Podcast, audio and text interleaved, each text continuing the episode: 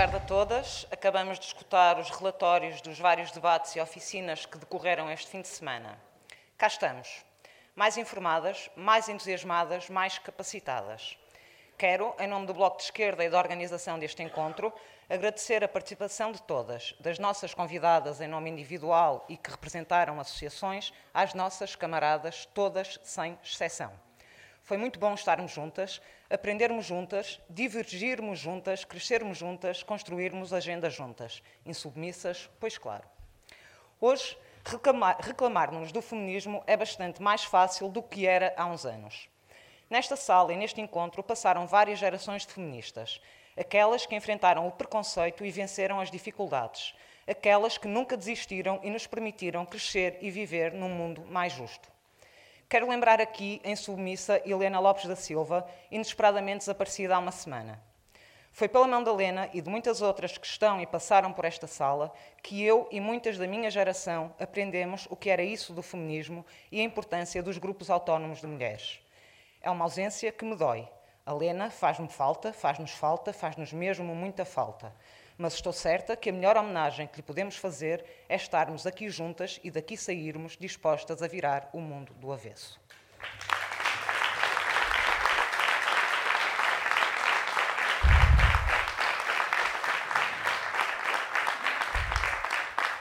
Se hoje é mais fácil dizer-nos feministas, é bastante complexo orientar-nos no emaranhado de coletivos e movimentos que dele se reclamam. Na verdade, o feminismo sempre se disse no plural. Encontrar a nossa singularidade é, pois, um dos desafios que nos é colocado. Nesse exercício, o de perceber que feminismo é afinal o nosso, quero convocar Marx e a distinção, a distinção que propôs na questão judaica entre emancipação política e emancipação humana. Marx, nessa obra, referia-se aos judeus. Contudo, desafio-vos a experimentarem aplicar a sua análise aos diversos feminismos. Dizia Marx que estamos perante emancipação política quando um grupo social subordinado conquista o direito de participação social e política. A emancipação é alcançada por esse grupo social concreto, todavia, a sociedade não modifica as suas estruturas.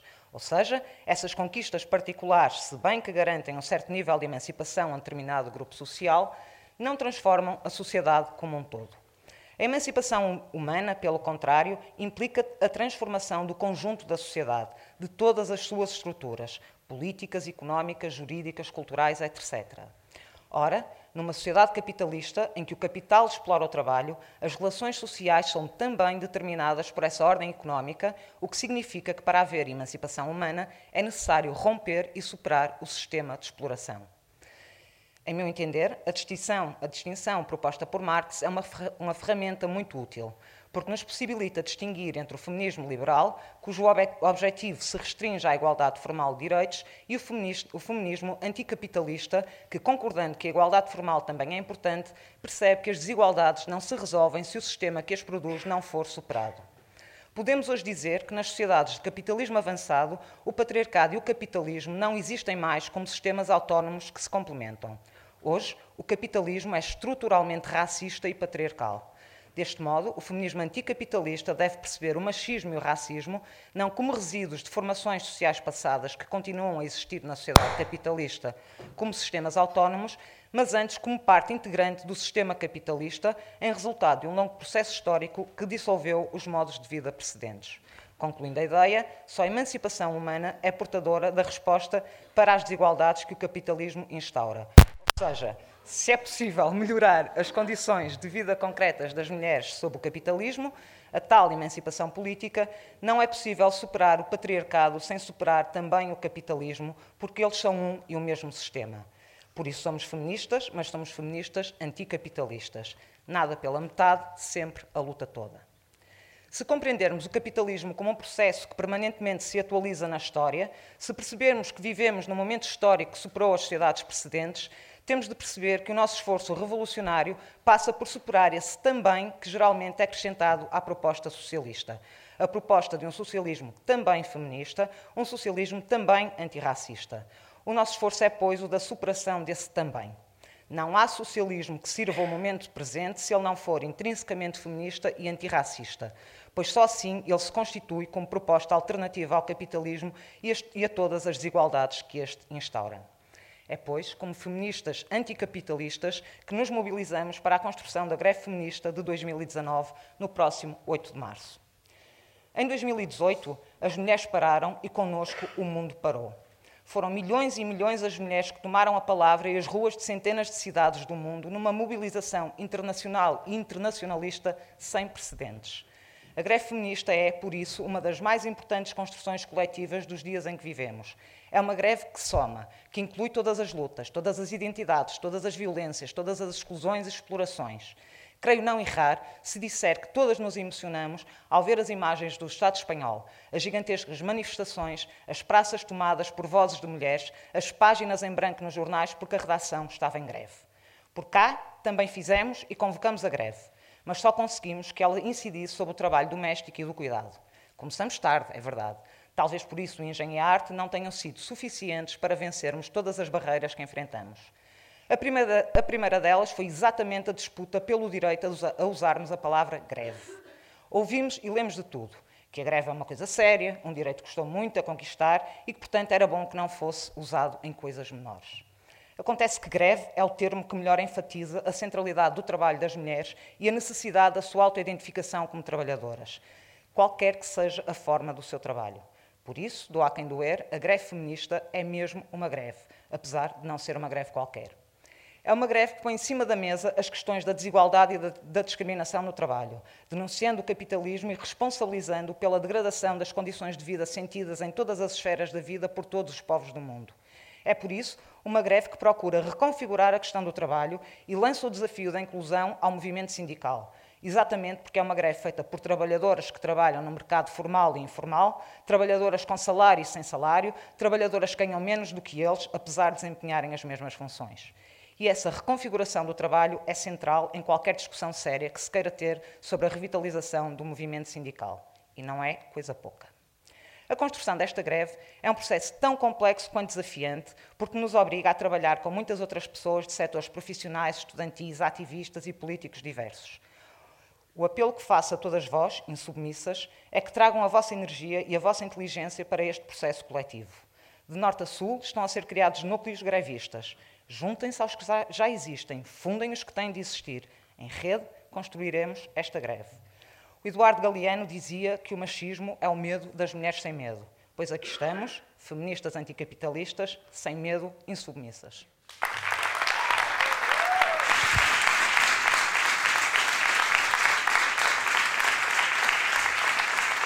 Chamo agora Sandra Cunha, deputada e membro da Distrital.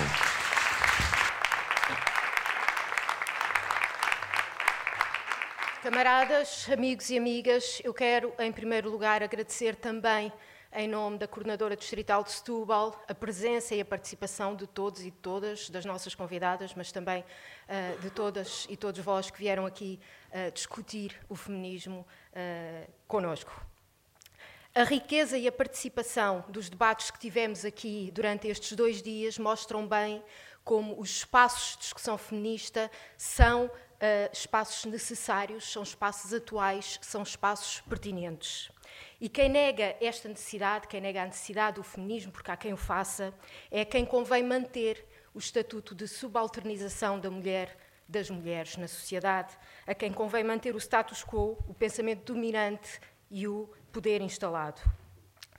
Não nos esquecemos nem desvalorizamos as conquistas que já alcançamos na história da luta das mulheres. O direito ao voto, o direito ao aborto, a paridade, só para falar aqui das três mais óbvias, mas foram muitas. Mas também não devemos cair no erro ou na ilusão de que o maior já está feito ou de que o mais difícil já está feito. Pelo contrário, afirmar o combate às desigualdades de género em todas as suas dimensões e não deixando nenhuma mulher para trás, como já aqui uh, durante estes dois dias falámos. Não deixar imigrantes para trás, mulheres negras, mulheres ciganas, bissexuais, lésbicas, transexuais, precárias, portadoras de deficiência, uh, transgênero, desempregadas, trabalhadoras do sexo. Exige a consci consciência da diversidade e da pluralidade das identidades e invoca necessariamente uma estratégia interseccional, mas implica também necessariamente, a consciência política de que o combate pela igualdade de género é peça fundamental para a transformação social pela qual o Bloco de Esquerda luta. E esta é uma responsabilidade da esquerda, é uma responsabilidade do Bloco de Esquerda.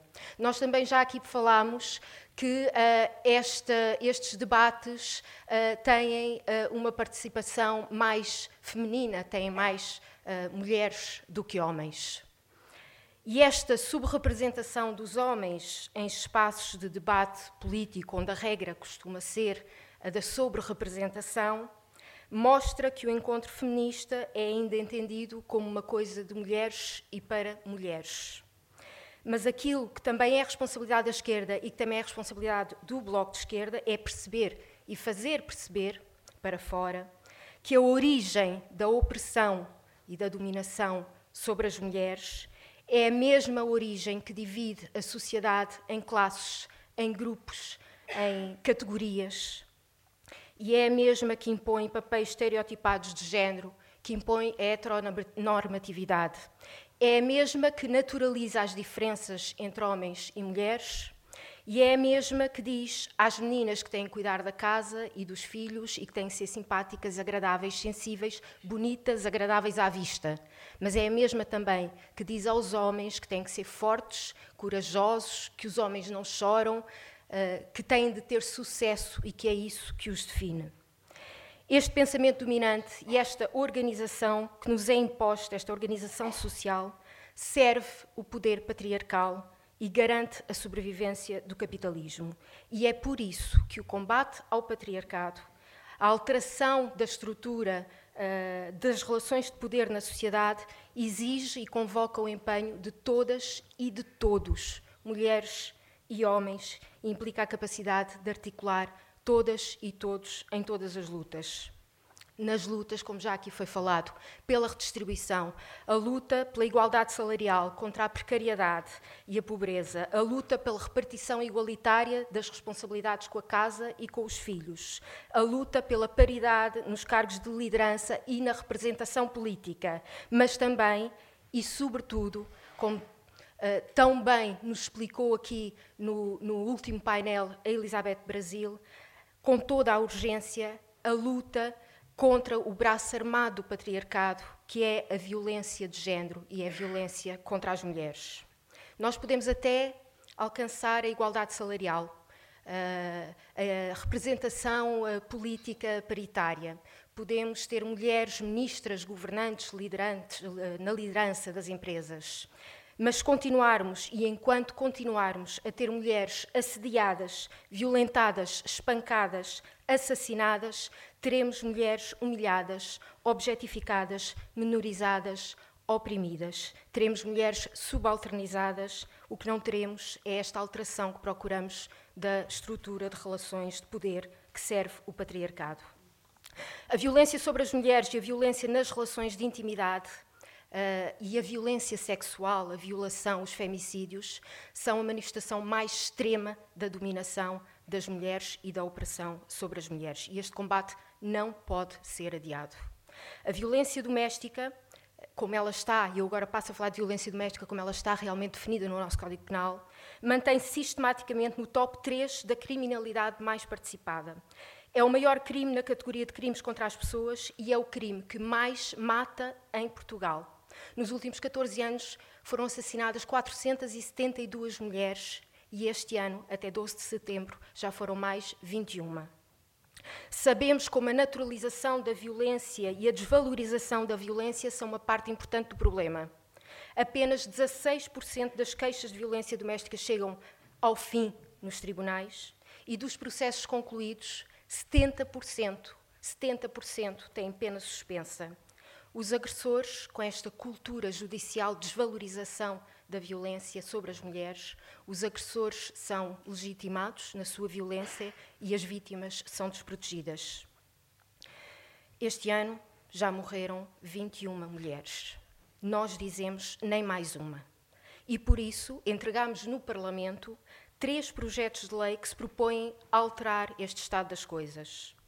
É fundamental também já aqui foi falado, também já aqui durante estes dois dias falámos disso, é fundamental que os agentes que trabalham nesta área, e em especial os agentes judiciais, os magistrados, tenham formação, especialização nesta área, que apreendam, que compreendam realmente todas as especificidades de uma relação de dominação e de uma relação de violência. E a formação multidisciplinar é, por isso, crucial.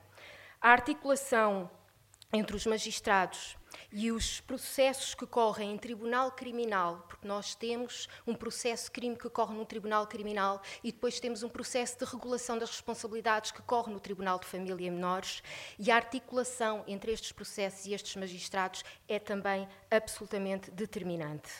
O argumento de que um agressor continua a ser um bom pai e o tratamento destes processos nos tribunais de família e menores, como se tratasse de um processo banal de regulação das responsabilidades parentais e que não tivesse associado, que não tivesse na sua origem uh, um crime de violência sobre as mulheres, um crime de violência doméstica, estes argumentos são recorrentes.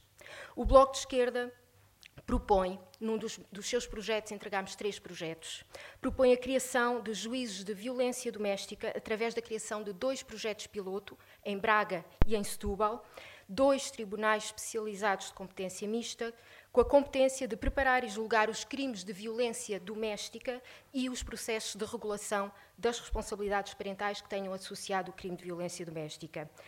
Evidentemente, uh, nos quais os agentes judiciais e, sobretudo, os magistrados tenham a formação e a especialização necessária. O segundo projeto pretende garantir e pretende combater esta ideia de uh, naturalização, de legitimação, esta prática de desvalorização daquilo que é a violência sobre as mulheres.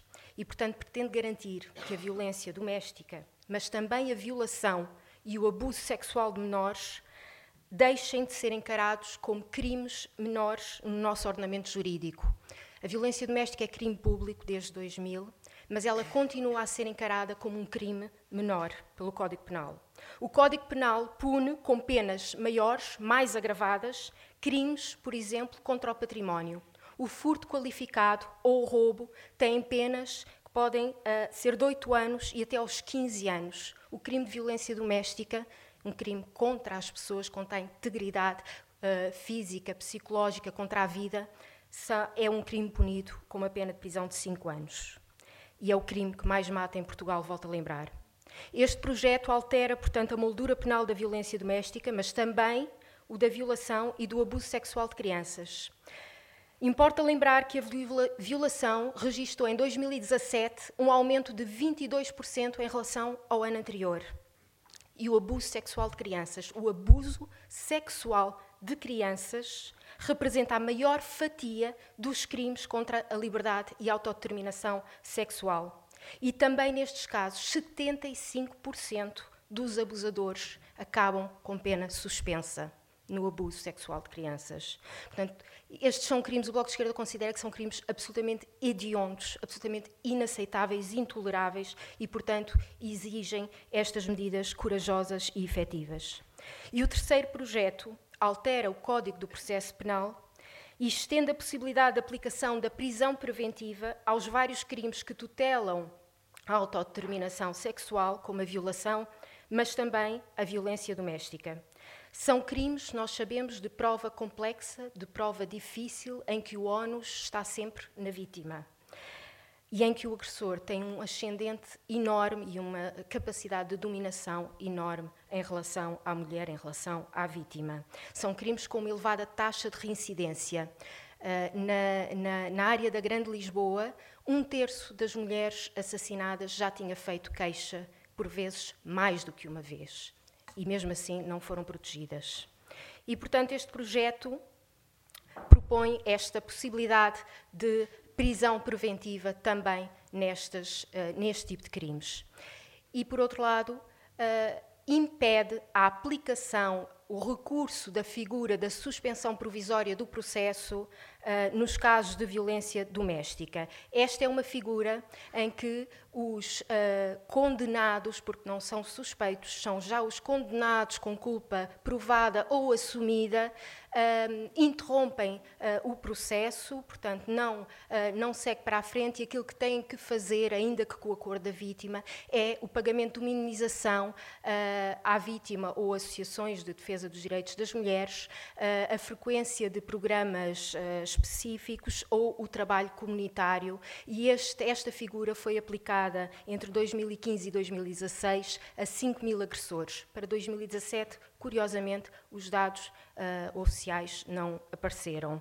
Mas esta figura é, portanto, é, é, é, uma medida aplicada a pessoas que foram condenadas por violência doméstica com culpa provada ou assumida. Bateram, humilharam, espancaram, espalharam o terror, violaram, fizeram tudo e mais alguma coisa, mas vão à sua vida.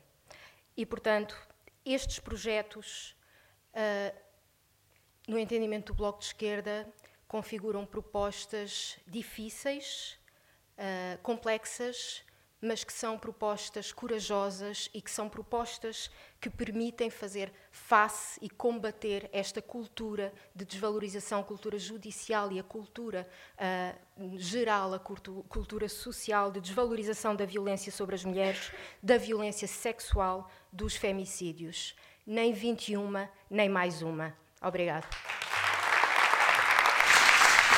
Segue-se agora a coordenadora nacional do Bloco de Esquerda, Catarina Martins.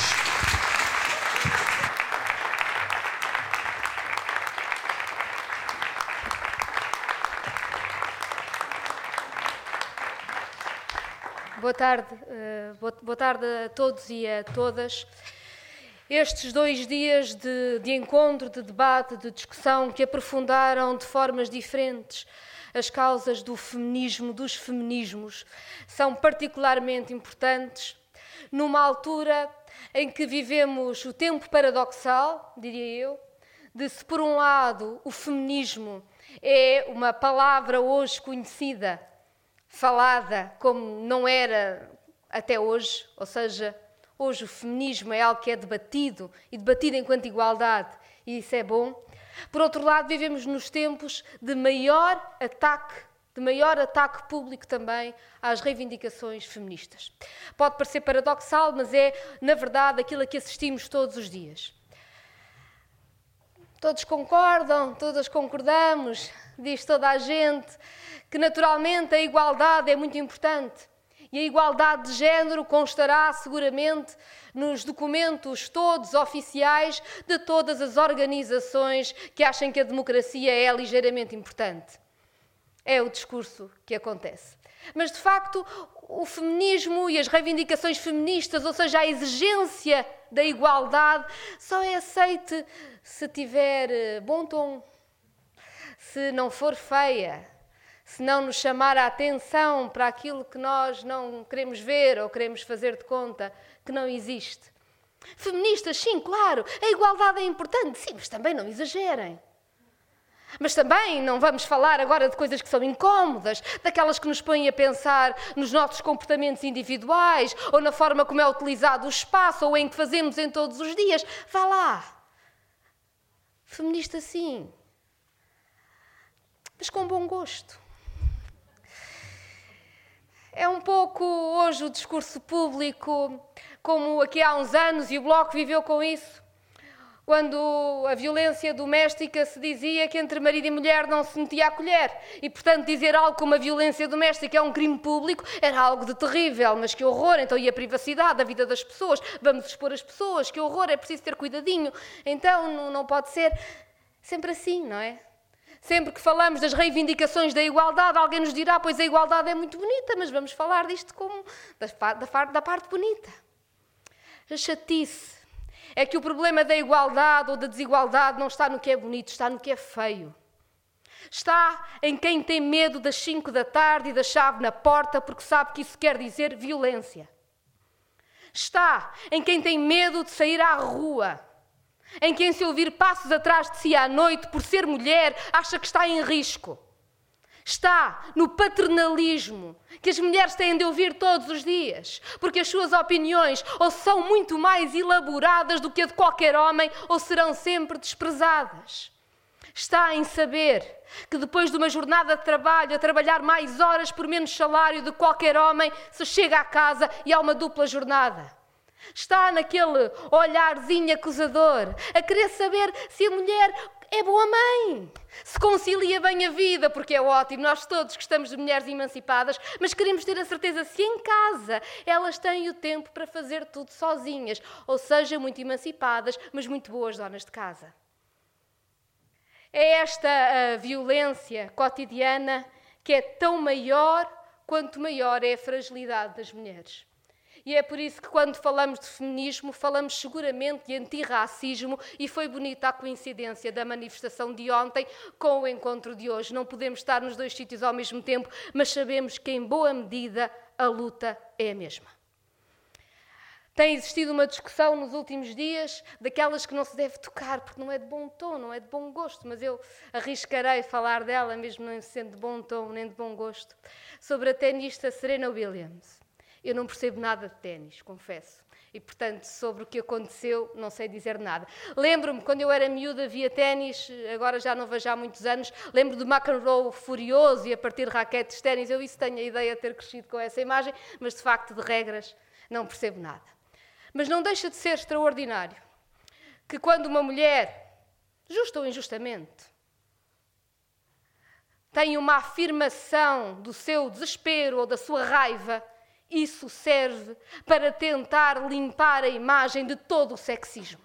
Se for uma mulher negra, ótimo, serve para tentar limpar a imagem de todo o sexismo e racismo.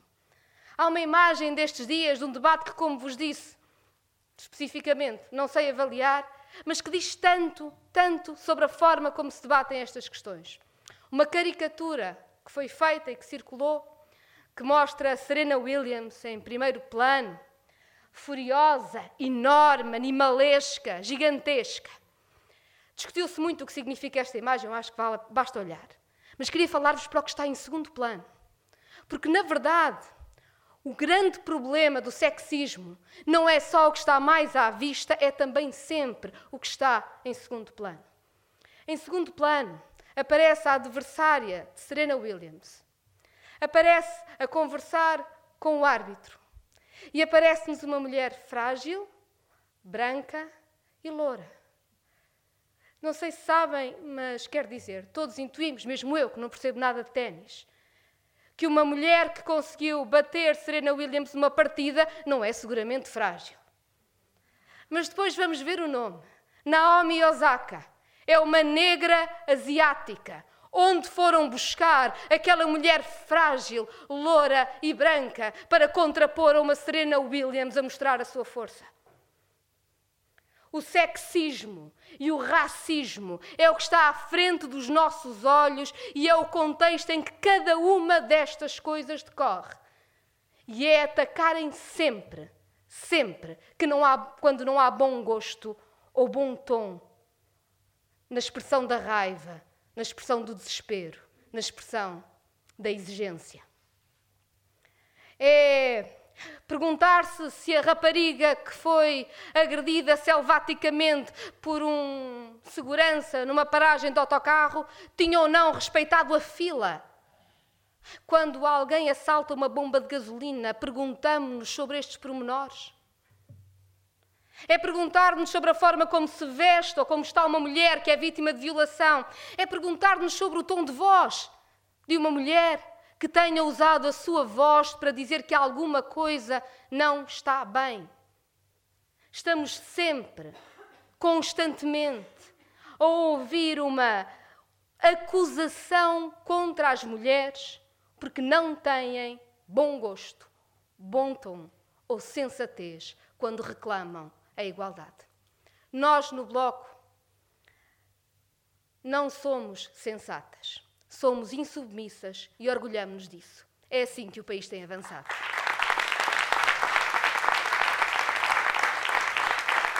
Os caminhos.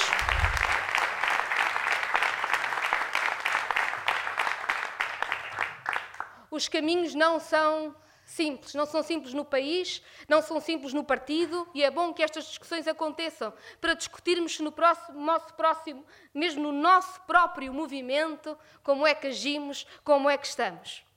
Será que também exigimos melhor tom e mais comedimento às mulheres do que aos homens nas nossas discussões internas? Será que também damos mais benefício da dúvida aos homens brancos heterossexuais do que às outras pessoas que fazem o nosso movimento? São perguntas difíceis a que vamos ter que responder e temos respondido. Há muito caminho por fazer. O Bloco orgulha-se bem de não ter precisado da lei da paridade para fazer o caminho de ter um terço de mulheres nas listas incluindo para órgãos do partido. E se a paridade na lei é um terço, no bloco já avançamos e sem que nenhuma lei nos obrigue. A paridade é mesmo paridade. 50-50. É assim que tem de ser. Vamos agora, temos um processo de convenção. Obriga-nos a todos, como já obrigava a última. 50-50. Porque é assim a paridade. A paridade não é um terço, a paridade é metade. É verdade que é difícil. Claro que é difícil. Porque se às mulheres é ensinado que é melhor estar calado e aos homens reafirmar a sua posição. Porque se as mulheres depois da jornada do trabalho ainda têm a jornada em casa. Claro que é difícil ter mais mulheres a participarem. Mas se nós usarmos desculpas, não resolvemos o problema. E é por isso que no Bloco de Esquerda nós não usamos desculpas.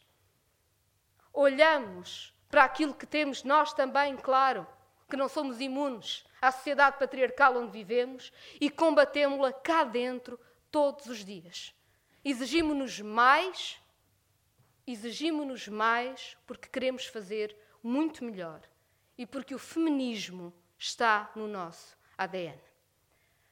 Há algum tempo, num debate com companheiras do Estado espanhol, colocaram-me uma pergunta que me colocam tantas vezes e a que eu tenho respondido sempre mal. Perguntaram-me se havia política no feminino, política de mulheres. E eu respondi como respondo sempre: o que é importante é que haja mulheres na política, porque isso é uma questão de democracia, homens e mulheres. Mas de facto não há política de mulheres porque, uh, enfim, há mulheres de direita como há mulheres de esquerda. E portanto existe essa diferença. Mas devo dizer que uma companheira espanhola me fez pensar que isso não é bem verdade. Existe política feminista, se quiserem.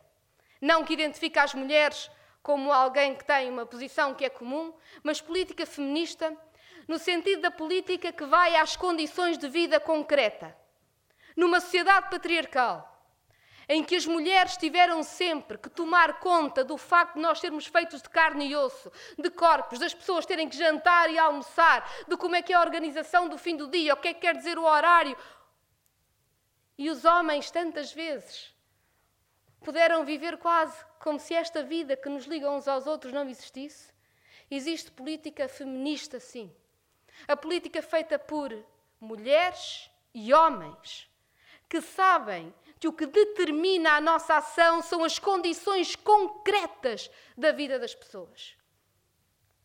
É a política que sabe que não há nenhum PowerPoint, nenhum quadro, nenhuma curva que possa apagar a pergunta que se tem de fazer, mas como é que ficou concretamente a vida daquelas pessoas?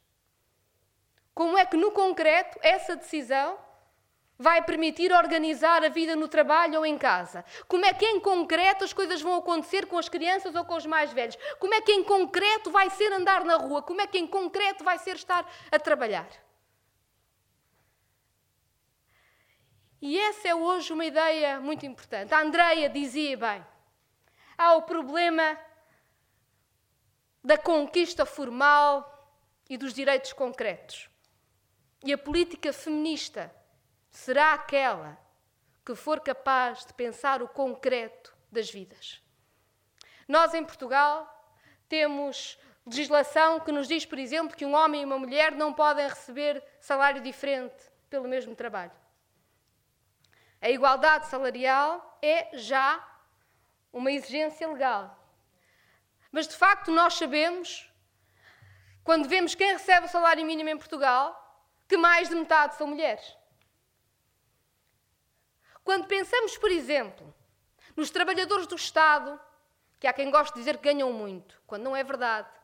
Pensemos, por exemplo, nas auxiliares que todos os dias fazem funcionar as escolas, os hospitais ou os centros de saúde e que recebem 600 euros.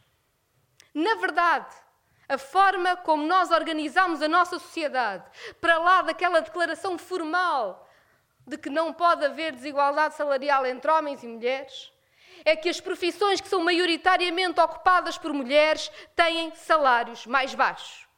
E é por isso também uma política concreta e uma política feminista a exigência de subida do salário mínimo nacional ou a exigência de subida de todos os salários mais baixos na nossa sociedade.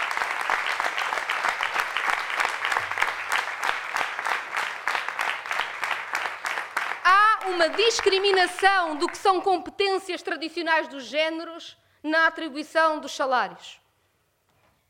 E se temos, seguramente, que lutar por uma distribuição igual das tarefas, em que homens e mulheres escolhem as tarefas que querem ter livremente e não determinados por estereótipos, olhemos para o concreto, para quem ganha salários e que salários hoje e tomemos decisões.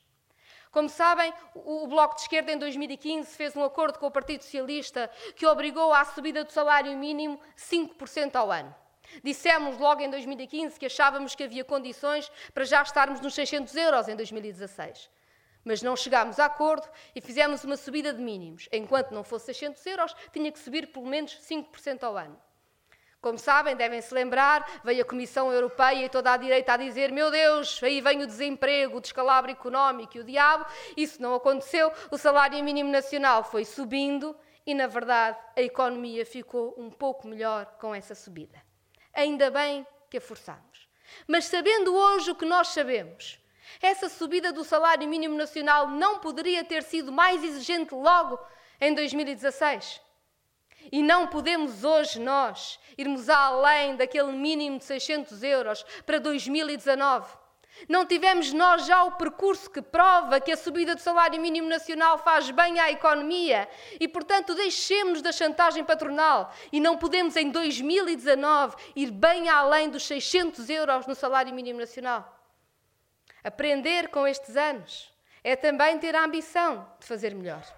E é por isso que nós achamos que no momento em que se começam a discutir as grandes opções para o próximo ano, há duas opções que têm de ser claríssimas sobre estes salários. Que o aumento do salário mínimo nacional pode ir bem além dos 600 euros em 2019 e que não é aceitável que alguém diga que os trabalhadores do Estado já não precisam de aumentos, porque nós conhecemos as auxiliares das escolas, dos hospitais, dos centros de saúde, todas aquelas que ganham 600, 700 euros, que o salário não chega até ao fim do mês e, portanto, sabemos que o aumento do salário é uma condição essencial da dignidade e da economia. E estas são as opções deste momento.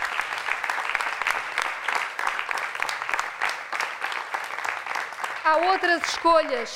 Há outras escolhas que estão neste momento de debate e que eu, e que eu queria abordar rapidamente porque acho que são importantes para as escolhas que temos de fazer. A Sandra Cunha falou dos projetos que o Bloco de Esquerda apresentou do ponto de vista da justiça para acabar com este absurdo de, em Portugal, ser maior a pena para quem rouba património do que para quem agride uma mulher. É inaceitável. E essa é uma mudança que tem de ser feita. E o Bloco de Esquerda, que esteve na linha da frente do combate aos crimes contra as mulheres, está agora a propor uma série de medidas que acabam, acabam com este absurdo e que podem proteger e tornar a nossa justiça mais eficaz quando está à vista, por tudo o que falhou, que a lei está muito longe das necessidades e a sua aplicação também.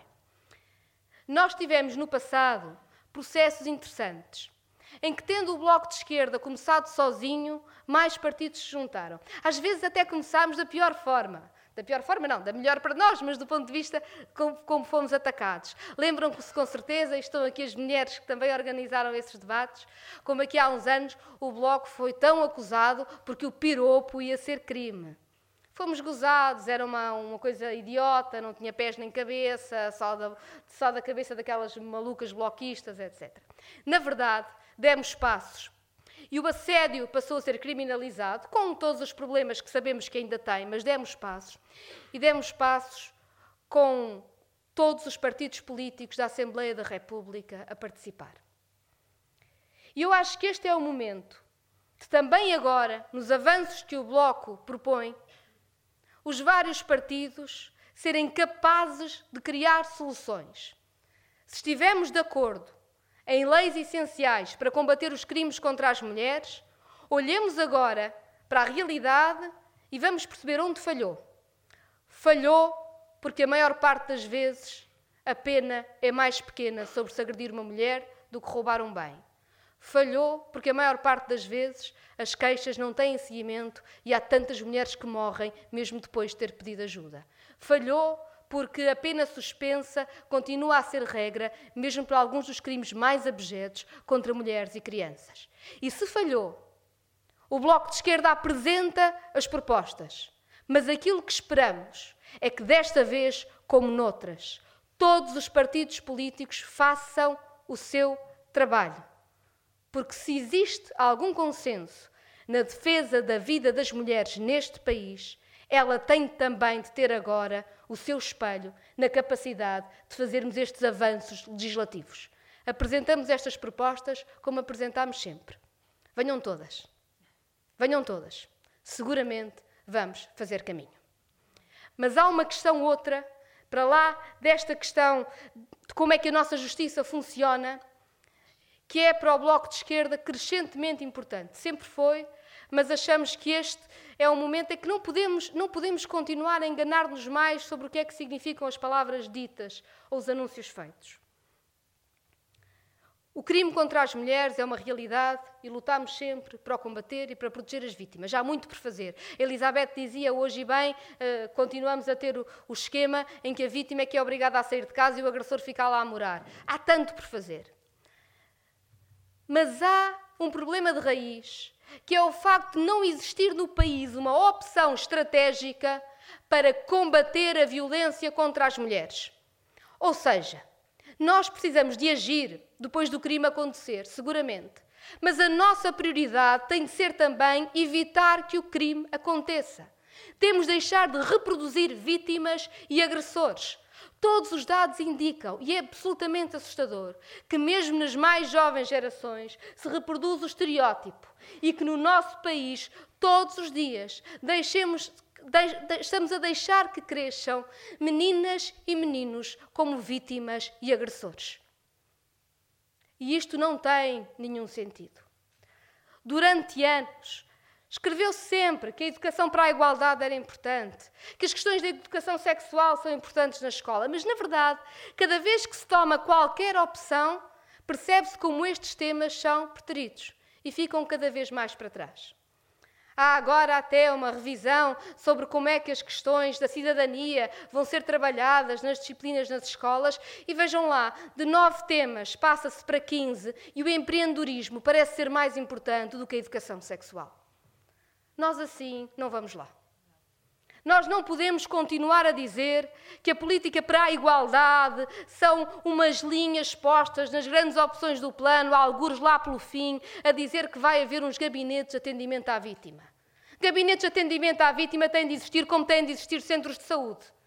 Nós precisamos é de afirmar que a educação para a igualdade de género, a educação sexual, a prevenção da violência é uma opção prioritária nas nossas escolas, no nosso sistema educativo. Temos de aprender com o que foi feito. Há áreas.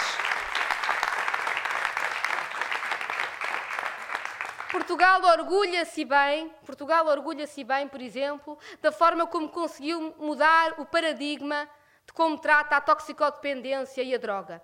Não só pelo tratamento, mas até pela prevenção. E fez esse trabalho também na escola. E gaba-se e bem desse sucesso. Há muito por fazer, mas muito foi feito.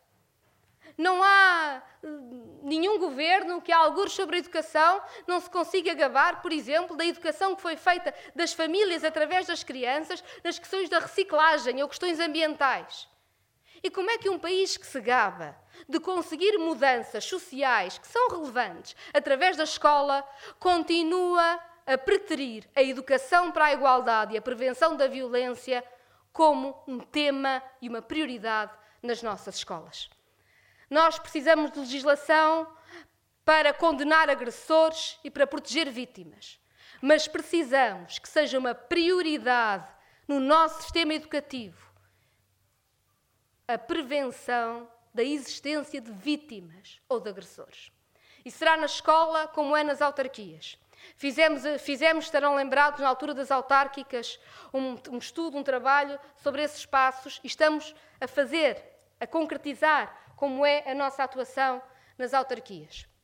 Foi feito um questionário às autarquias do país sobre se têm planos para a igualdade, o que é que estão a fazer.